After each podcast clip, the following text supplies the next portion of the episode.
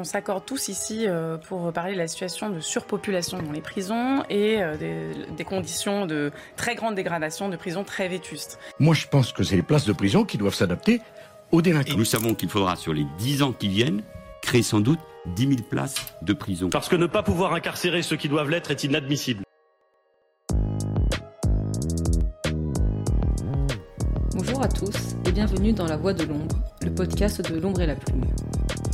Il y a 20 ans, quatre étudiants de l'EDEC se réunissaient autour d'un projet commun et unique, favorisé par l'organisation d'ateliers d'écriture, l'accès à la culture en prison.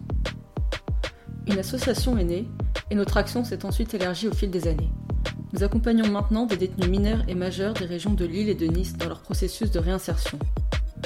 Aujourd'hui, à travers ce podcast, ce n'est plus seulement avec la plume, mais avec la voix que nous souhaitons les faire sortir de l'ombre. Notre objectif Éclairer l'un des angles morts de notre société, le monde carcéral, et porter ainsi un regard nouveau sur des questions comme l'éducation, la pauvreté, la politique et même la démocratie.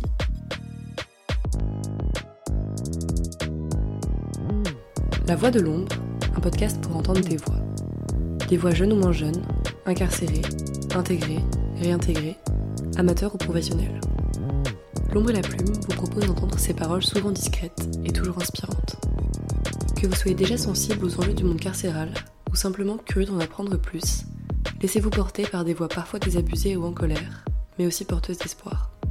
Sous la forme de témoignages, conversations, débats ou lectures, nous allons vous faire pénétrer derrière les murs.